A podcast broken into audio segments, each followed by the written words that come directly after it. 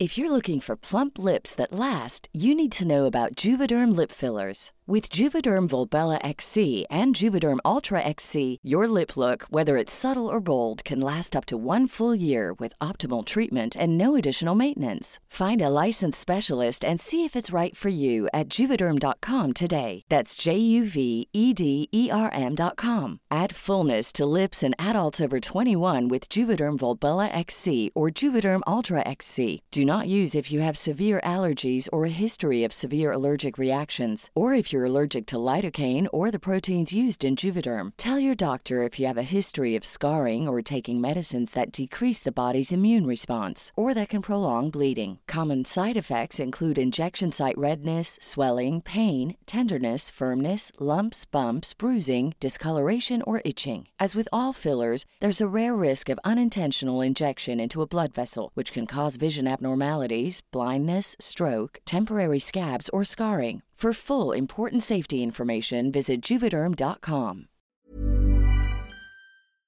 Heraldo Radio. Brenda Peña y Manuel Zamacona están listos para actualizarte los hechos relevantes con la mirada fresca que los caracteriza. Bienvenidos a Noticiero Capitalino en Heraldo Radio 98.5 FM. Comenzamos.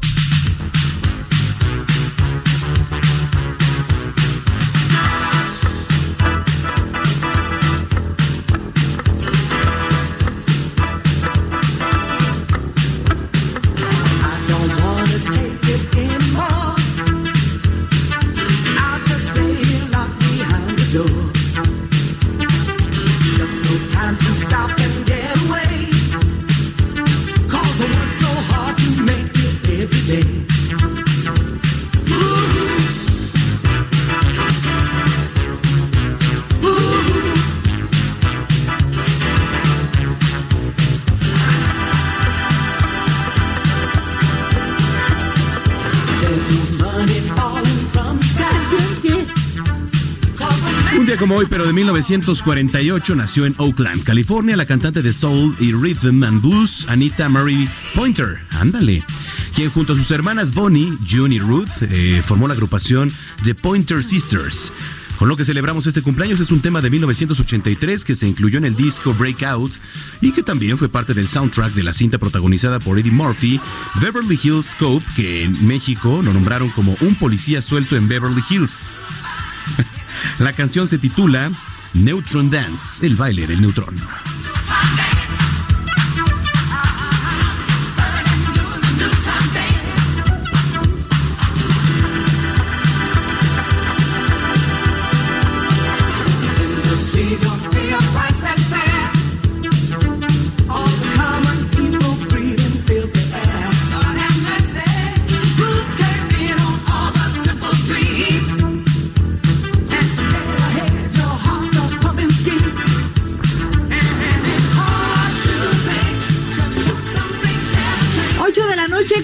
Noche con 3 minutos. Gracias por acompañarnos en Noticiero Capitalino 98.5 El Heraldo Radio. Manuel Zamacona, ¿cómo estás? Querida Brenda Peña, ya no eres Jesús Martín en este momento. Ya, Jesús Martín. Ya pasó, ya ahorita. ¿Qué pasó la seriedad? Pasó la seriedad. Es que, ¿cómo nos impone Jesús, verdad? No, más lo bien. Que, lo que es ser gente seria. más- bueno, eso sí. Eh, ahí sí estoy ¿no? totalmente de O sea, acuerdo. no puedes carcajearte, no puedes. este, No, sí puedes, pero como que no. entras en un mood, ¿no? ¿Creen? En- Sí. Entras en un mood. Dicen que soy divertida. Ah, bueno, Oigan, gracias a todos los que nos hicieron comentarios en las redes sociales allá en el Instagram con la, ¿con cuál? con la historia que estuvimos. ¿La de las narices? Story. No. ¿Con cuál? La, la historia que subimos con los filtros que son de niños. Ah, sí, en Noticias México. Estuvo sí, buenísima. estuvo buena. Gracias por los comentarios que nos hicieron. Vastos comentarios de Mm. la hora de los chavos.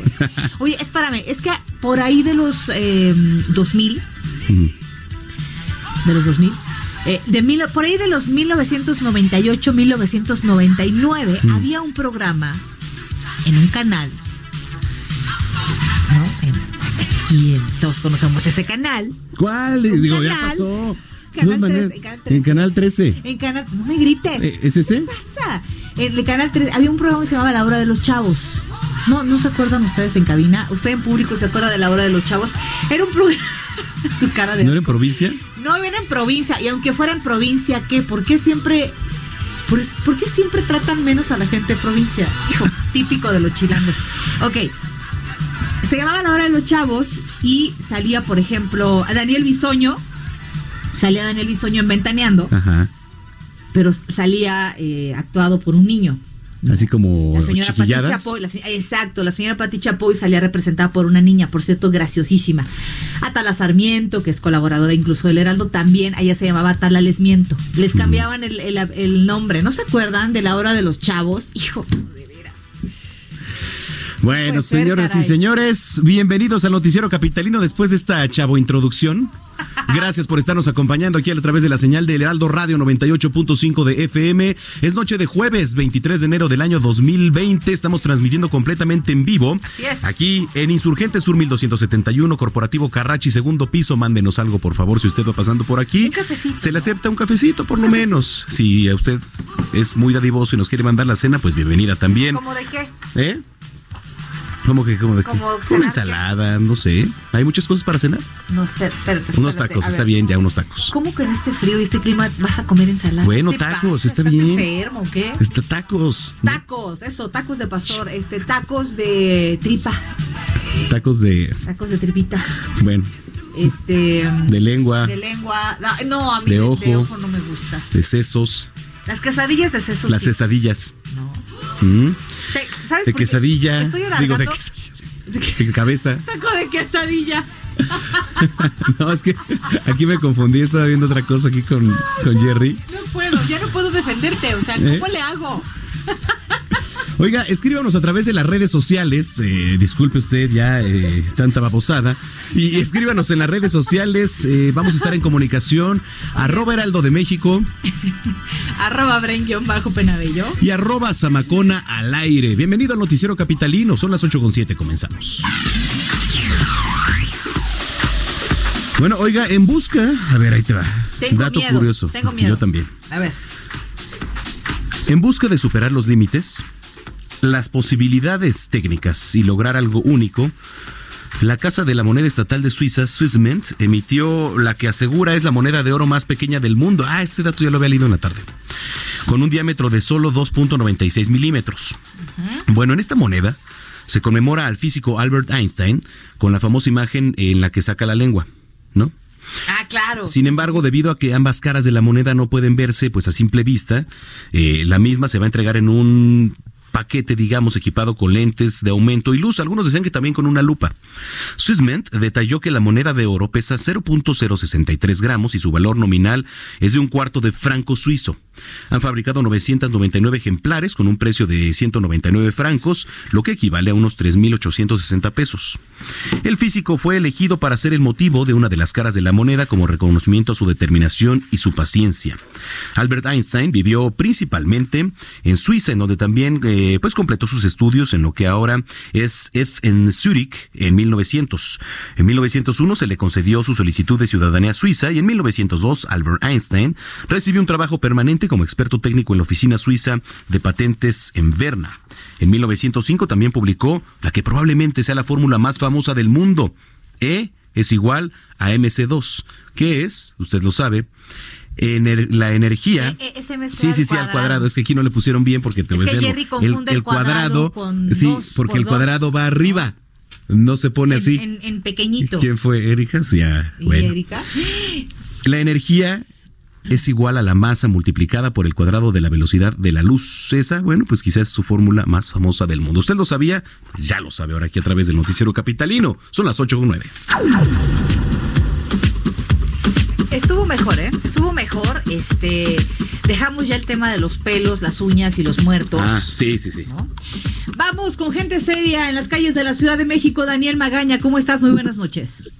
¿Qué tal, Brenda? Manuel, eh, muy buenas noches. Efectivamente, fíjate que esta situación, pues, de la inseguridad, pues, continúa en varios puntos. Fíjate que nos reportaban aquí en la zona de Perisur, Periférico Sur.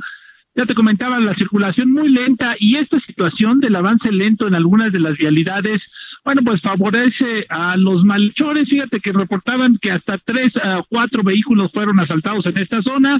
Obviamente, pues ya los usuarios eh, se retiraron, pero bueno, pues eh, precisamente hay que tener cuidado al transitar, sobre todo en eh, las los carriles laterales de la zona del anillo periférico sur y es que esta situación, pues te reitero, es aprovechada por algunos delincuentes, pues para hacer de las suyas. Hay que, bueno, pues tomarlo en cuenta, sobre todo si usted transita en toda esta zona de, pues, eh, periférico sur para trasladarse hacia la zona sur, es en donde encontramos el avance muy lento y esto, bueno, pues precisamente, pues, y la ausencia de elementos de la Secretaría de Seguridad Ciudadana, pues eh, generan este tipo de incidentes a manejar con cuidado, muy, muy lento el avance en dirección hacia la zona de la calzada México, Xochimilco y también para poder incorporarse un poco más adelante hacia la zona de la avenida Canal de Miramontes. El reporte, muy buenas noches. Muy bien, gracias por el reporte. Seguiremos pendientes. Muy buenas noches, Daniel. Hasta luego. En otro punto está nuestro compañero Israel Lorenzana, que también nos tiene información importante. Isra, ¿dónde andas?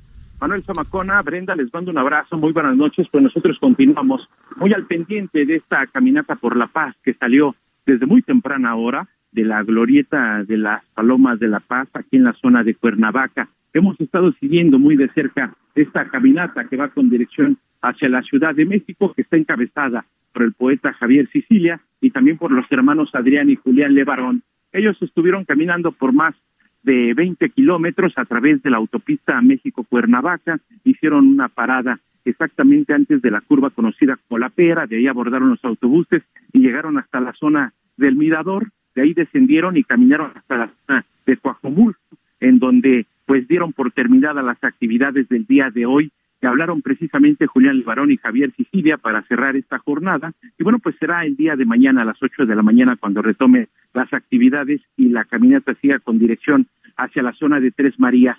Ya para estos momentos han llegado a bordo de autobuses integrantes de esta caminata al Seminario Mayor Conciliar de la Diócesis de Cuernavaca, donde van a pasar la noche para mañana, pues muy temprano, comenzar otra vez a abordar los autobuses y llegar a la zona de Tres Marías. Pues Brenda Manuel, nosotros por supuesto seguimos muy al pendiente y estaremos al tanto de las actividades también el día de mañana que se realicen con esta caminata que pretende llegar hasta la zona del Zócalo Capitalino el próximo domingo. La información que les tengo. Muy bien, Israel Lorenzana, muchas gracias. Estamos al pendiente y nos escuchamos más tarde. Son las 8 de la noche con 12 minutos. ¿Por qué haces eso? eh? ¿Qué?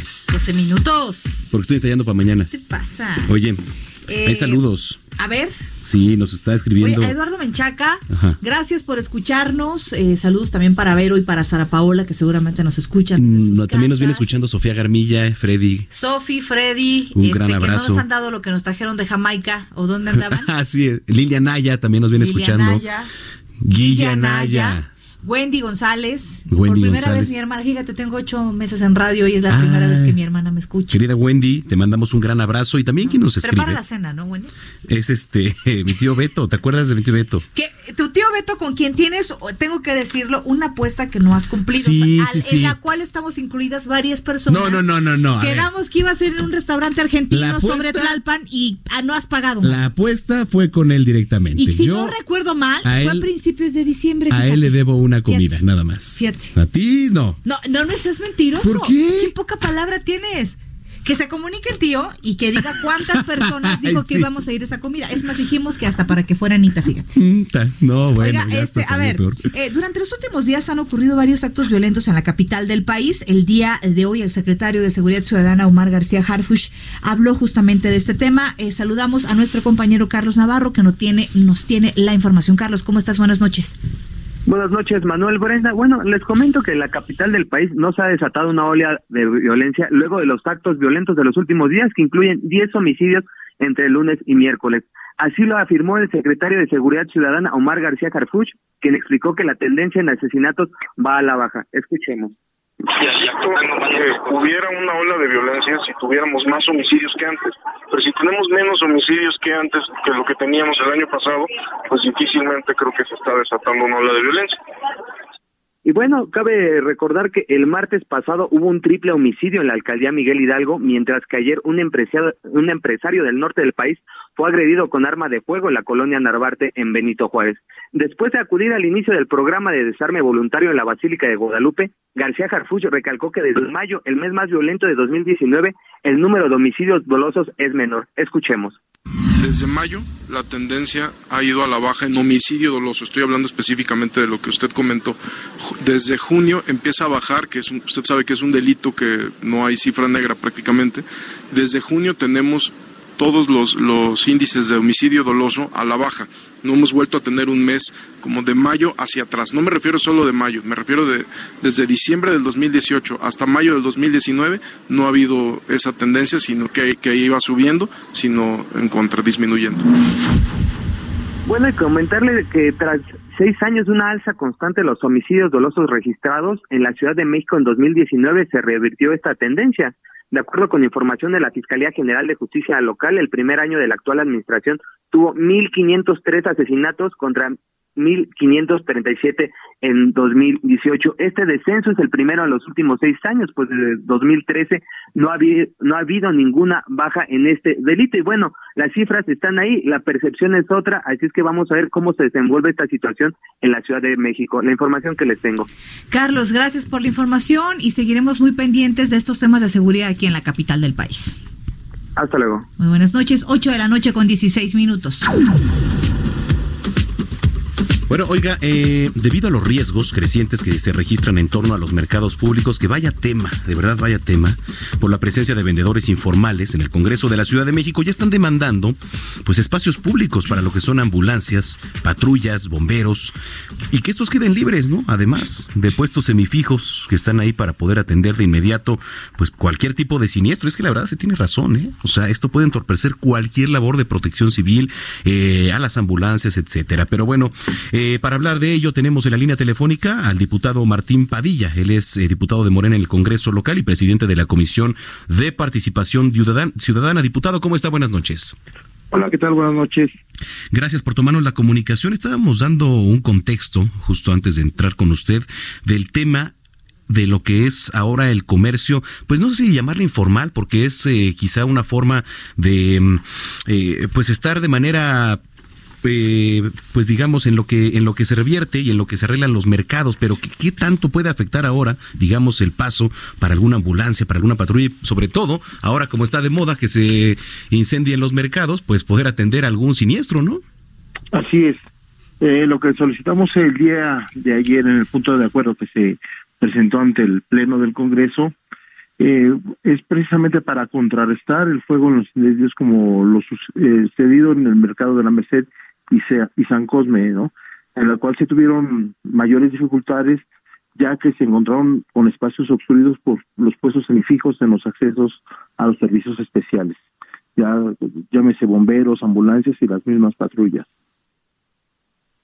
A ver, sí, diputado, ¿qué, qué es lo que se está pidiendo entonces en el Congreso? ¿Cómo se podría solucionar? Porque, bueno, eh, eh, muchos de los tratos que tuvieron ahí con los comerciantes fue que de manera momentánea se pusieran ahí al, al exterior, ¿no? Pero sí también es un peligro, ¿no? Es que puede ser contraproducente todo esto. Eh, ¿Se podría tener alternativas para todo esto? Así es. Eh, lo que está, lo que se propuso en este punto de acuerdo es no no estamos solicitando el retiro de los de los puestos ambulantes, simplemente que las alcaldías, así como la Secretaría de Gestión Integral de Riesgos y Protección Civil y la Secretaría de Desarrollo Económico aseguren los espacios libres destinados para esos servicios de emergencias en todos los mercados públicos de la de la ciudad.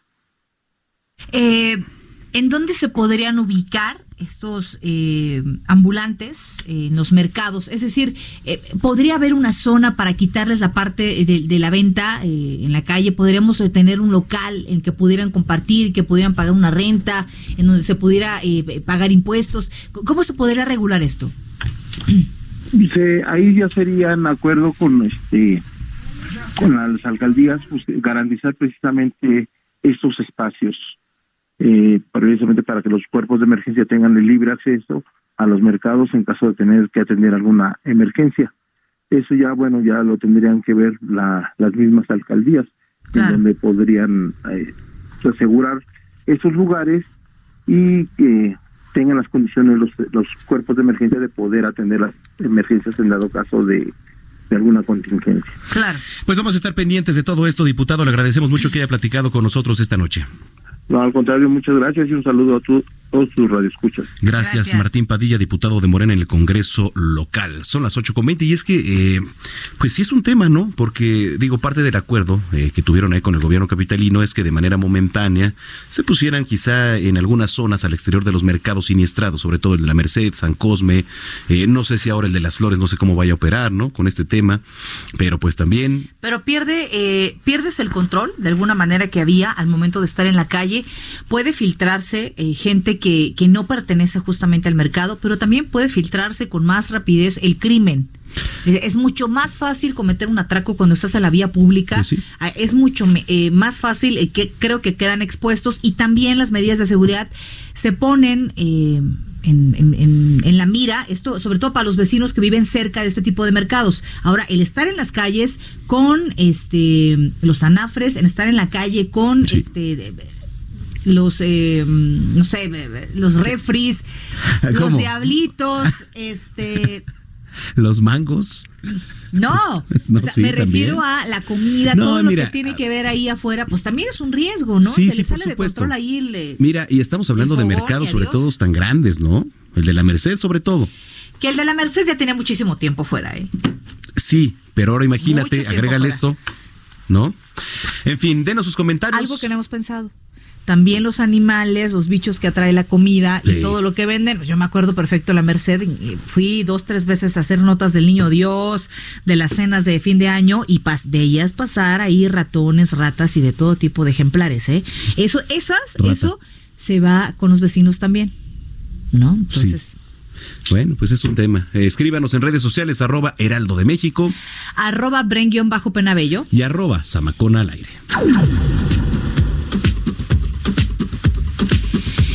Especialistas en la Facultad de Medicina aseguran que la población no debe alarmarse por el coronavirus en este momento. La información la tiene nuestro compañero Paris Salazar.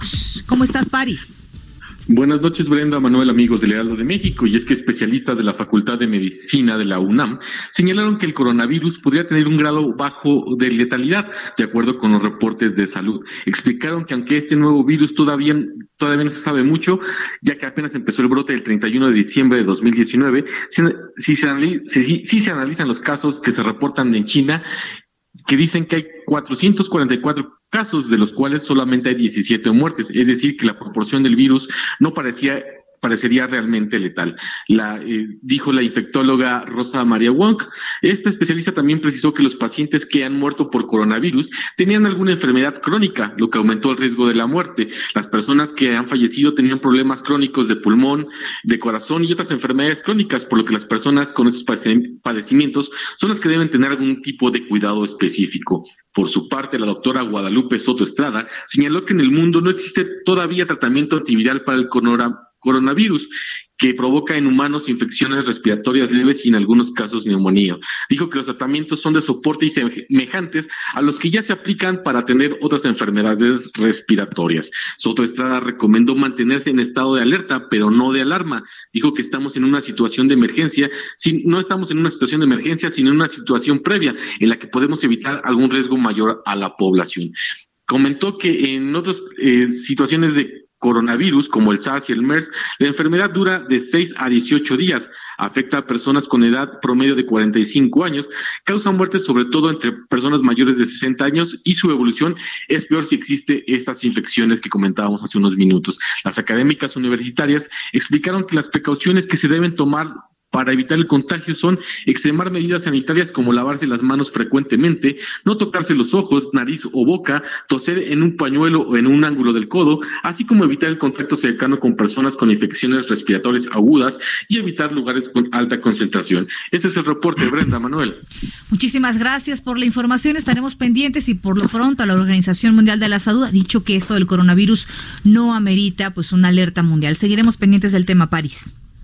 Así es, buenas noches. Un abrazo y muy buenas noches. 8 de la noche con 24 minutos. Bueno, pues gracias a los que nos escriben en redes sociales. Hugo Zamudio, saludos. También nos escribe Bian Sofi. Dice saludos, muy ameno su programa. Me divierten mucho y sobre todo me informo. Pues gracias a ti, Sofi, por estarnos escuchando.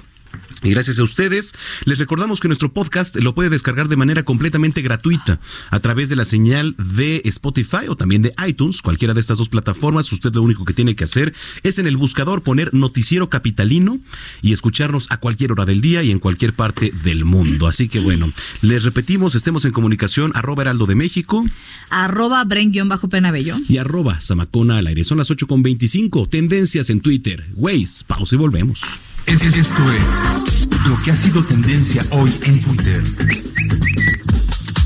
Hoy jueves 23 es tendencia en Twitter el presidente López Obrador y el comunicador Ciro Gómez Leiva, pues el primero acusó al segundo de proteger a los gobiernos anteriores y dijo, No diga Ciro, pero ya me lo imagino. No habla de la gran corrupción que ha habido en el sector de salud. En el tema del coronavirus, trascendió que el Comité Estatal de Seguridad en Salud de Morelia, Michoacán, informó que se activaron los protocolos necesarios para la evaluación de un probable caso en la entidad. En tanto, que en la red circulan las fotos de la cuarentena que el gobierno chino ha establecido en las ciudades de Wuhan y Guangdong. Por su parte, la Organización Mundial de la Salud dijo que es muy pronto para emitir una alerta de salud internacional. En Twitter se circuló la declaración del coordinador de Morena en la Cámara de Diputados, Mario Delgado, quien reconoció que existe una crisis en el recién creado INSABI y que hay casos de vida o muerte que deben ser atendidos con urgencia. Hizo un llamado al gobierno federal a dar respuesta inmediata. También ha sido tendencia lo que los científicos han calificado como la fecha del apocalipsis, pues dijeron que el reloj simbólico hacia el fin del mundo está cada vez más cerca de la medianoche debido a amenazas nucleares, cambio climático y escasez de recursos. Le quedan al mundo solo 100 segundos para su fin. Para concluir las tendencias, le comentamos que en la red ha circulado la cruda imagen de un niño hondureño sentado a las faldas del río Suchiate lavándose los dientes en medio de la noche de ayer. Usted está al tanto de lo que ha sido tendencia hoy en Twitter. Noticiero Capitalino en el Heraldo Radio 98.5 de FM y 540 de AM. El Heraldo Radio y Waze te llevan por buen camino. Buenas noches. En el oriente, Francisco del Paso y Troncoso a la altura de la Tapo con mucho tráfico. Una vez que cruces esta zona, las condiciones mejoran, pero por el momento la velocidad promedio es de 3 kilómetros por hora. En el norte, Río Consulado a la altura del Monumento a la Raza con mucho congestionamiento vial. La velocidad promedio aquí es de 7 kilómetros por hora, pero una vez cruzando la zona, la velocidad mejora hasta los 20 kilómetros por hora en ambos sentidos. También en el oriente hay tráfico pesado en la avenida 608 a la altura del bosque de Aragón. Considera vías alternas. Y en el poniente hay tráfico pesado en avenida Parque Lira a la altura del bosque de Chapultepec. Una vez que cruces esta zona y entres a Polanco, la velocidad mejora constantemente. Con el Heraldo Radio y Waze te damos soluciones en tu camino. El Heraldo Radio 98.5.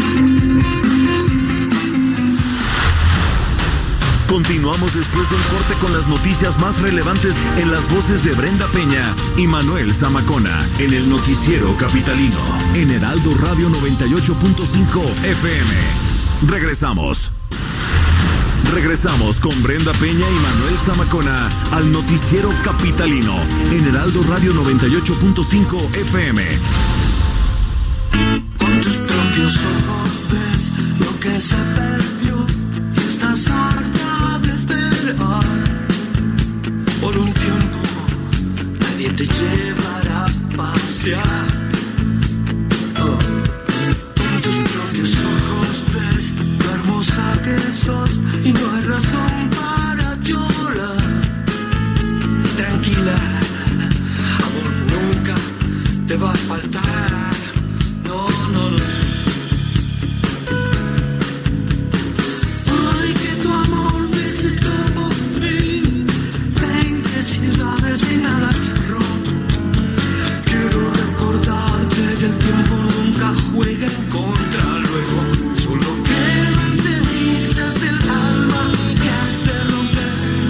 Hoy se cumplen 70 años de nacimiento de uno de los músicos más importantes de Argentina, poeta, compositor, escritor, dibujante, intelectual y músico de rock, que se atrevió a navegar en las aguas del pop y el jazz. Luis Alberto Spinetta falleció en el 2012 a causa del cáncer de pulmón.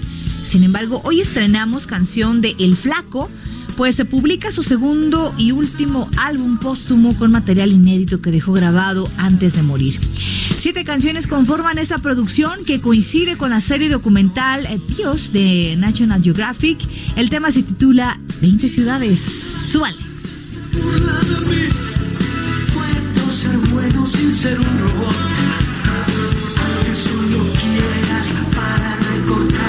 Pasto seco.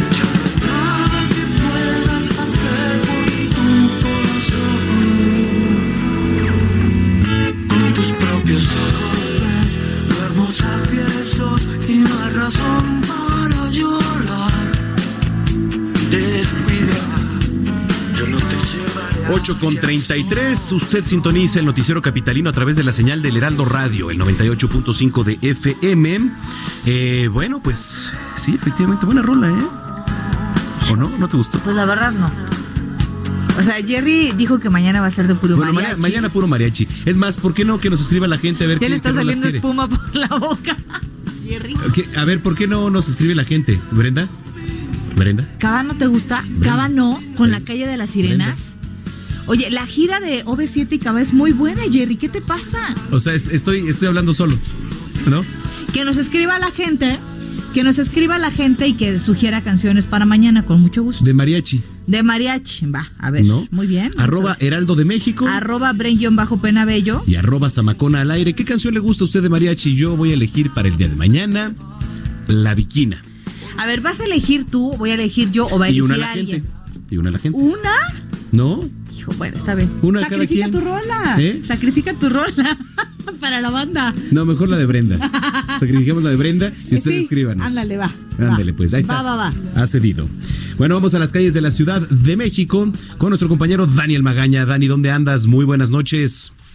Así, Manuel, eh, muy buenas noches. Pues una información de la zona de Tlalpan, la zona de hospitales todavía con carga vehicular. Las personas que avanzan en eh, pues de las inmediaciones de Huipulco y utilizan la calzada de Tlalpan para trasladarse hacia la zona de la avenida San Fernando, bueno, todavía se retrasa el avance en esta incorporación y un poco antes, eh, pues también las personas que pues se incorporan de la glorieta de Huipulco hacia la avenida Renato Leduc. Esta última, pues con un mejor avance que bueno, pues en este mismo tramo, la zona de la calzada de Tlalpan para poder incorporarse hacia la avenida San Fernando. El reporte, buenas noches. Gracias, Daniel Magaña. Muy buenas noches. Hasta luego. Hasta luego. Y ahora vamos con Arturo García, que se encuentra en otro punto de la capital. Es la moto más rápida del Heraldo. la más veloz y que decir, mi querida Brenda. Bueno, quiero informarles a los amigos de la audiencia en instante, el eje 1 Poniente y la avenida Cuauhtémoc a la altura del eje 6 Sur mantiene ya en este instante un bloqueo a la circulación en dirección hacia la zona de Coyoacán, Coco y la intersección hacia el eje 8 Sur. Así que tómelo muy en consideración. Esas personas son vecinos de toda esta demarcación de la alcaldía Benito Juárez, los cuales pues están desde hace ya varios días en contra de las obras que se están llevando a cabo, a cabo, perdón, aquí en la zona del Metrobús que se está instalando y efectuando precisamente esta zona de obras. Tómelo en consideración, procedente también de la zona del eje 4 y dejando atrás los asentamientos pronunciados en la zona del viaducto Miguel Alemán. Tómelo muy en cuenta y en ese instante la alternativa en la cual usted puede circular sin tantos contratiempos es la avenida Doctor Betis y también la avenida Universidad. El reporte y regresamos con ustedes. Buenas noches. Muchas gracias, Arturo. Seguiremos pendientes y más adelante nos enlazamos contigo. Un abrazo. Hasta luego. 8 de la noche con 36 minutos. Bueno, pues el día de ayer entró en vigor esta ley Olimpia en la Ciudad de México. Usted recordará, aprobada el pasado mes de diciembre por el Congreso de la Ciudad, con la que se agudizan ¿no? ahora las sanciones penales contra quienes ejerzan violencia digital hacia las mujeres. Bueno, pero también hoy en el Congreso se presentó una propuesta de ley para reformar el Código Penal que permita pues que estos delitos de naturaleza sexual no prescriban. Tenemos en la línea telefónica a la diputada Teresa Ramos, ella es diputada del Partido Verde en el Congreso. ¿Cómo está, diputada? Gusto saludarla. Muy buenas noches. Buenas noches, diputada.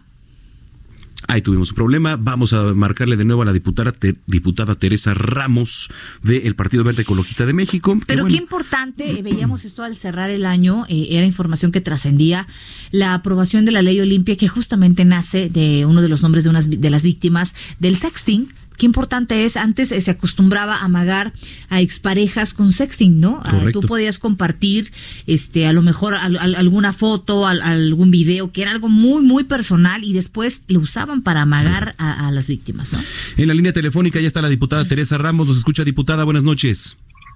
Claro que sí, qué gusto saludarlos. Buenas noches. Igualmente. ¿Ya me escuchan? Ya Claro. las escuchamos. Oigan, digo, oiga, porque está usted sola. Eh, déjeme poner en tu contexto. eh, estábamos platicando de la aprobación de la ley Olimpia, pero bueno, hoy también se presenta otro tema, pues interesante, ¿no? Esta propuesta en el Congreso que va ahora a reformar el Código Penal y que permita que los delitos de orden sexual no prescriban. Platíquenos un poco más sobre esto, diputada. Claro que sí, Manuel Brenda, les platico que presenté esta iniciativa en el Congreso de la Ciudad de México, porque les platico, los delitos sexuales todos lo ubicamos como la violación, pero la verdad es que tiene varias variantes. Puede estar, incluso eh, está el- la, la violación, el abuso sexual, el acoso sexual, el estupro, la trata de personas, la pornografía, entran muchas variantes. Pero aquí lo importante es que muchos de estos delitos, después de ciertos años, prescriben. Entonces ya la víctima no puede ir a denunciar, o más bien sí puede, pero cuando llega le dicen que ya prescribió y que ya no se puede hacer nada. ¿Te imaginas qué, qué, qué dolor de una víctima que después de pasar todo un proceso psicológico, emocional, cuando ya se animan a ir a denunciar, ya no puede hacer nada la autoridad? Claro.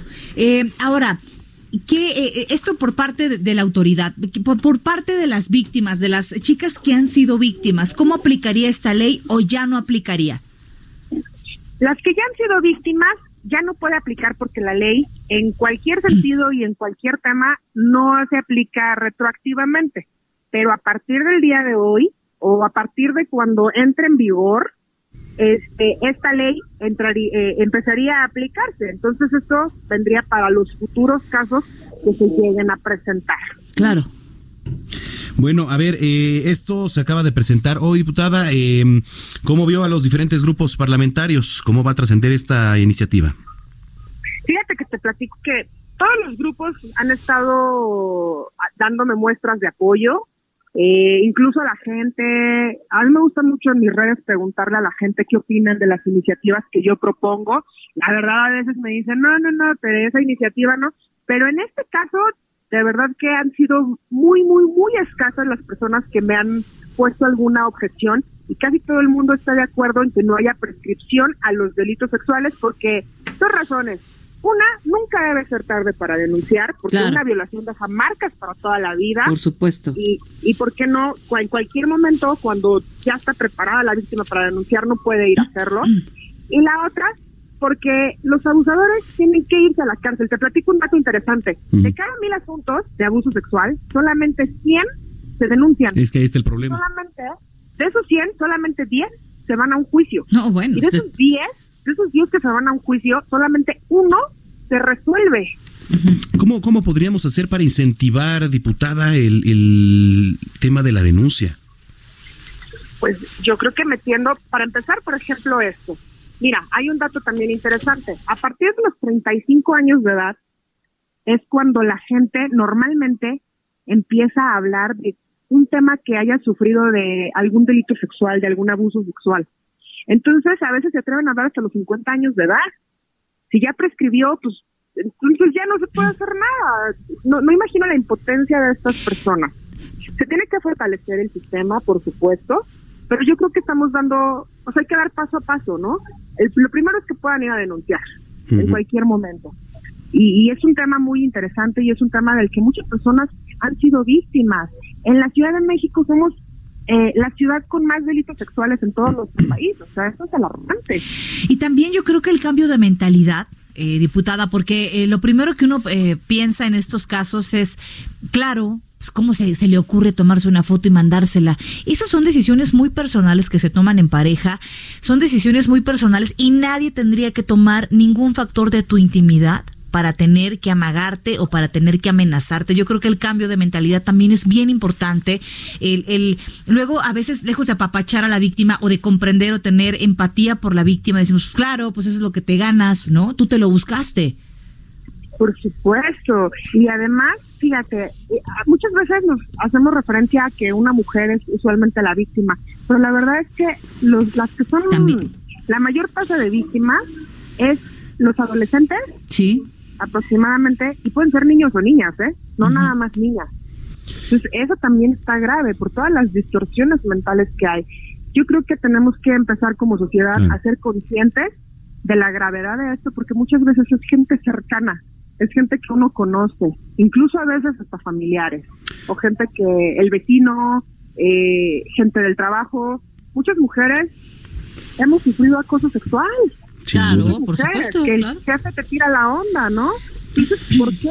Si las mujeres también tenemos capacidad, si las mujeres también estudiamos. Que, que, que, ojo ahí, lo, lo- lo- lo- no está mal, ¿no? Que el jefe te tire la onda, pero sí que, que condicione el que correspondas a la onda o no para un beneficio que te perjudique, ¿no?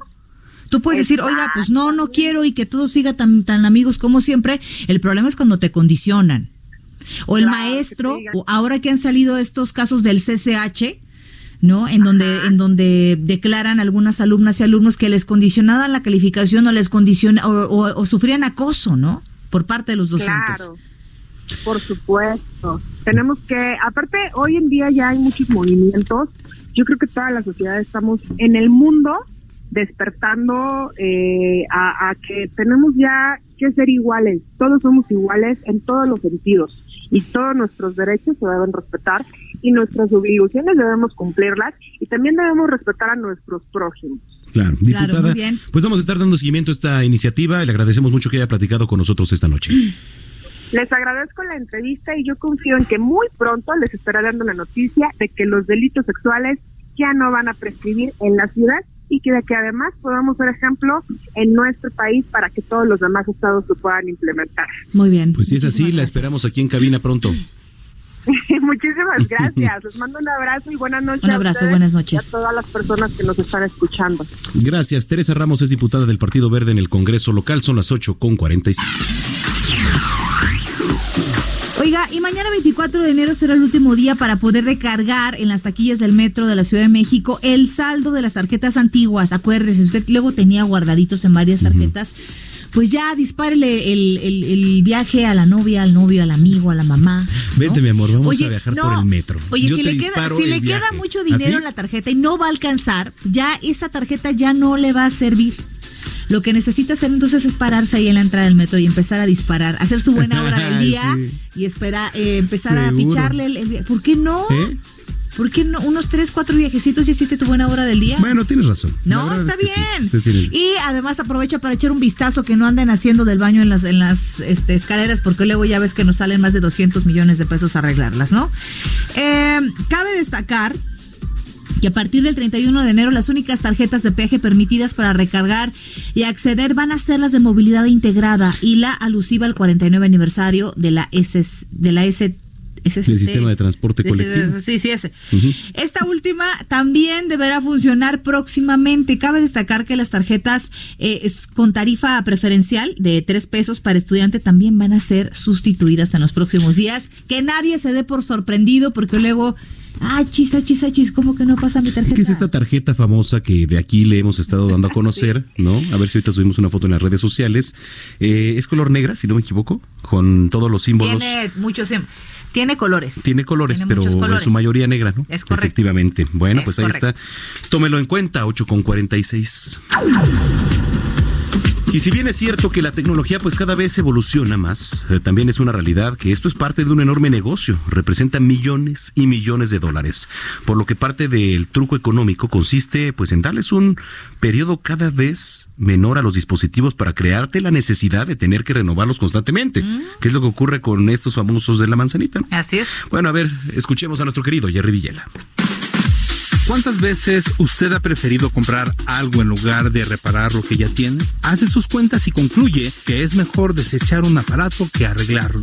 La tecnología avanza tan rápido que a veces vemos con tristeza que el nuevo celular que acabamos de adquirir y que costó una fortuna, en un año o dos se convierte en algo obsoleto, viejo, antiguo, pasado de moda. La obsolescencia de los aparatos que compramos debería ser un proceso natural, sin embargo, existe algo llamado obsolescencia programada, que no es otra cosa que la acción premeditada que hacen los fabricantes para que sus productos dejen de servir en un tiempo determinado y usted lo renueve. Piensa en los aparatos que hacen su vida más fácil, desde secadoras de cabello, refrigeradores, pantallas, celulares, microondas y un largo etcétera, que representan una inversión considerable. Las trampas que los fabricantes usan pueden ser la obsolescencia funcional y tecnológica que se da debido a un defecto en su funcionamiento, avería o incompatibilidad. Obsolescencia de calidad, es decir, después de un tiempo relativamente corto, el producto presenta fallas y mal funcionamiento. Y la obsolescencia psicológica, que es la que usan las empresas que venden teléfonos celulares, pues siembran la idea de que el producto que tenemos deja de ser el de novedad y que está rezagado tecnológicamente. La Procuraduría Federal del Consumidor señaló que se ha comprobado que algunos fabricantes de focos acordaron reducir la vida útil de sus bombillas de 2.500 a solo 1.000 horas para forzar a los consumidores a compras constantes. Todo ello genera una cantidad impresionante de basura electrónica. Se calcula que una sola persona genera más de 8 kilos de estos desechos al año. Desperdicios que incluyen elementos como el cobre y oro y que pueden ser tóxicos durante los procesos de reciclaje. Cuando adquiera un producto, asegúrese de que tiene garantía y que existen refacciones en el mercado.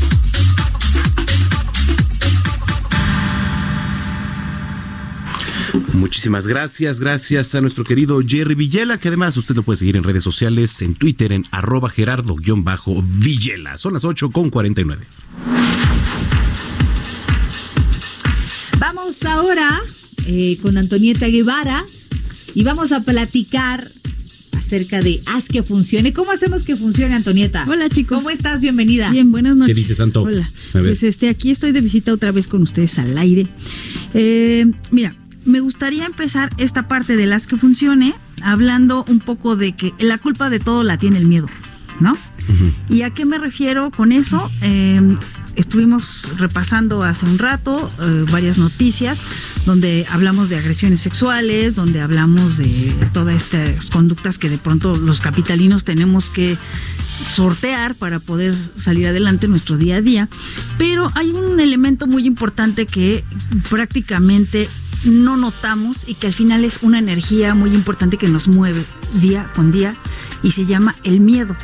Y no es como por eh, hacer una especie de síntesis simplona, sino en estricto sentido, si nos ponemos a rascar qué hay detrás de, de todas nuestras conductas y muchas veces en las decisiones que tomamos día a día y que generalmente son casi en automático, inconscientes, porque no nos ponemos a ver cómo pensamos, si nos pusiéramos a rascar realmente qué hay detrás, qué es lo que nos detona y nos hace reaccionar, pensar así, decidir así, eh, como lo hacemos cotidianamente, nos podríamos dar cuenta que muchas de que, muchas veces, si no es que la mayoría de las veces, el elemento que hay detrás es el miedo. Eh, el miedo a ser vulnerables, el miedo a ser víctimas, el miedo a ser eh, a, no dar el ancho de lo que a lo mejor los otros pudieran estar esperando de nosotros.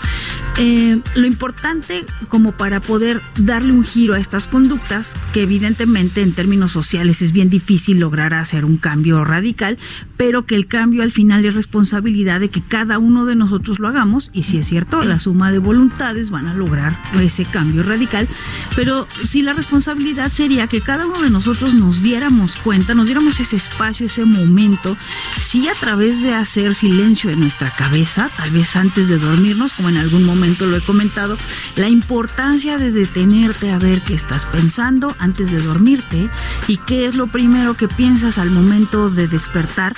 ¿Por qué? Porque ahí es donde te das cuenta eh, a través obviamente de la práctica, qué es lo que mueve tu día a día, qué es lo que va determinando tus acciones. Y cuando tú descubres a ese miedo oculto detrás, te das cuenta que a través de ese miedo tú vas, primero te peleas con tu familia cuando despiertas.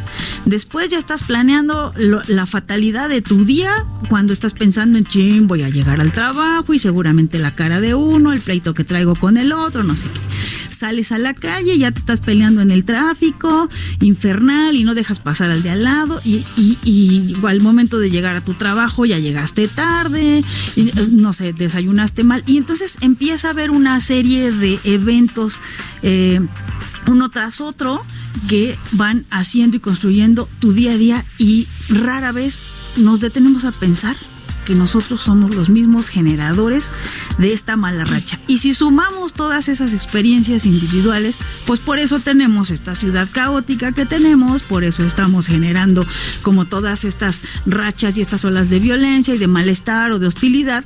Y entonces, la recomendación en este haz que funcione nuevamente y lo seguiré repitiendo, detén un momento tu cabeza antes de dormir, date cuenta con qué pensamientos te duermes, eh, eh, toma conciencia de con qué pensamientos despiertas y poco a poco hasta que se te vuelva un hábito te darás cuenta cómo vas funcionando durante todo el día. De eso va el haz que funcione el día de hoy y así seguiremos impulsando ese tipo de ideas. Pues ya nos llevamos uno. tarea de entrada, ¿no? Yo siempre platico con mis alumnas dos cosas. Eh, hay dos tipos de miedo. Uno, el que te paraliza, el pánico, el que no sirve de nada. Y el, do, el segundo es el que te impulsa a hacer cosas que no sabías que podías hacer, ¿no? Entonces, que el miedo no está mal. Claro que no. El miedo es parte de un reflejo y es parte de este de también estar prevenidos ante algo. Lo, lo ¿no? que es malo es que por miedo tengas miedo de todo. Ay, Ah, sí, y si me hoy salgo de la casa y, y me parte un rayo y me, y, o sea, no puedes dejar dominar. A ver, espérame, porque está fallando un poco el micrófono. Déjame ahorita. Ahí está. ¿Está? ¿sí? Tampoco. ¿No? Ahí está ya. Bueno, entonces, no, al final el miedo es una cuestión hasta natural y biológica en los seres Totalmente. humanos. Y Es- es necesaria, un ¿eh? Y es necesaria también. Exactamente, pero hay que saber cómo funciona el miedo en cada uno de nosotros y la mejor manera de hacerlo es detenerte a ver en tu individualidad cómo estás reaccionando frente a qué sentimientos o qué situaciones que te pueden poner en alerta y que lejos de ser un instinto de sobrevivencia te hacen reaccionar de manera agresiva y contribuir a una sociedad que es bastante difícil todos los días. ¿Dónde te seguimos, Santo? En Facebook, haz que funcione. Muy bien. Vámonos, querida Brenda. Ya nos vamos. Gracias por habernos acompañado a Noticiero Capitalino. Eh, lo invitamos mañana a Noticias México, 151 de Easy, 161 de Sky, las redes sociales, arroba bajo penabello Arroba Samacona al aire.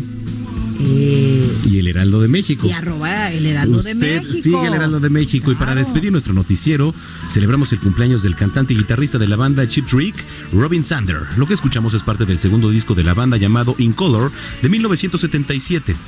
En el año 2008 Gael García Bernal y la banda Quiero Club la regrabaron es cierto, justo te iba a decir eso. Qué buena película, ¿eh? Para ¿Qué? la película de, de. Rudo y Cursi. La canción se titula I Want You Ya te to vi, ya Want te vi, ya Yo te quiero vi, que ya te te vi vi, ya te vi, ya te vi llorando. ¿Por qué no pusieron esa? Es más divertida que la original. A ver, Hijo, bueno, ya no, nos, ¿saben nos tenemos ya, que ya, ya me voy, ¿eh? ya, adiós. Sí. Muy buenas noches.